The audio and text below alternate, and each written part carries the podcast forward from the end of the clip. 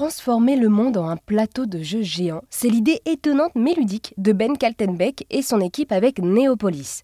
Ce jeu sur plateau s'étend à travers le monde et les joueurs peuvent acheter et gérer virtuellement des bâtiments du monde réel.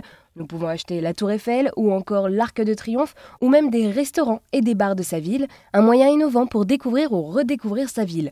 Ce jeu est collaboratif et pousse à l'interaction sociale entre les joueurs d'une même ville. J'ai rencontré Ben et je lui ai d'abord demandé son histoire personnelle avec les jeux de plateau. Alors, très bonne question parce que, parce que ça fait vraiment partie de la genèse, euh, la genèse du projet. Euh, en fait, nous, avec, mes autres cofondateurs, une fois qu'on avait, on avait notre équipe, on savait qu'on voulait faire un grand projet et du coup, on s'est posé la question qu'est-ce qui nous unit et qu'est-ce qui nous, nous intéresse le plus?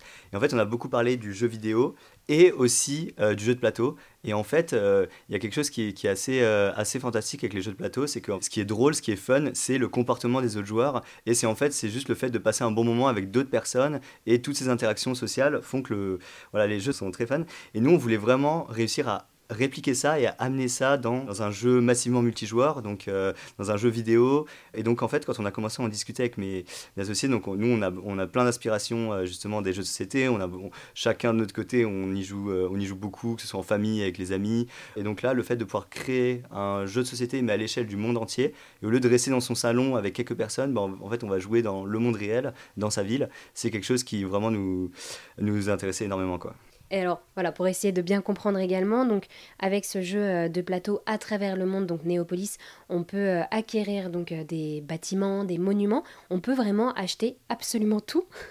Alors, on a beaucoup, beaucoup de, on a beaucoup de bâtiments différents. D'ailleurs, c'est marrant parce que parfois, les bâtiments qui ont le plus de valeur, on va retrouver euh, des petits restaurants que personne connaît, on va retrouver euh, des Lidl, des stations de bus.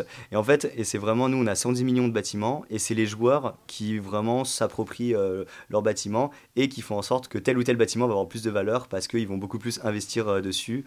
Mais, mais globalement, ouais, on va retrouver tous les types. Alors, c'est tous les, points d'intérêt, ce qu'on appelle. Donc, on va retrouver tout ce qui est lieu public. Donc, en fait, tout ce qu'on va retrouver, par exemple, sur Google Maps, on va le voir sur, sur Neopolis. Et on va pouvoir ben, l'acquérir et euh, le gérer euh, dans le jeu.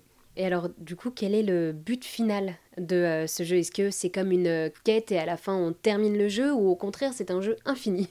Oui, justement, c'est vraiment un jeu infini. Nous, ce qu'on veut créer, c'est plutôt un monde persistant dans lequel, bah, en fait, on a notre petit patrimoine virtuel, on a nos amis dans le jeu, on a euh, notre petite communauté. Et en fait, le jeu va proposer de manière régulière des nouvelles expériences. Euh, par exemple, certains mois, on va dire, ok, ben, tout le monde, enfin tous les gens qui habitent dans la même ville, vous avez un grand trésor et vous, devez réussir à euh, récolter le trésor tous ensemble.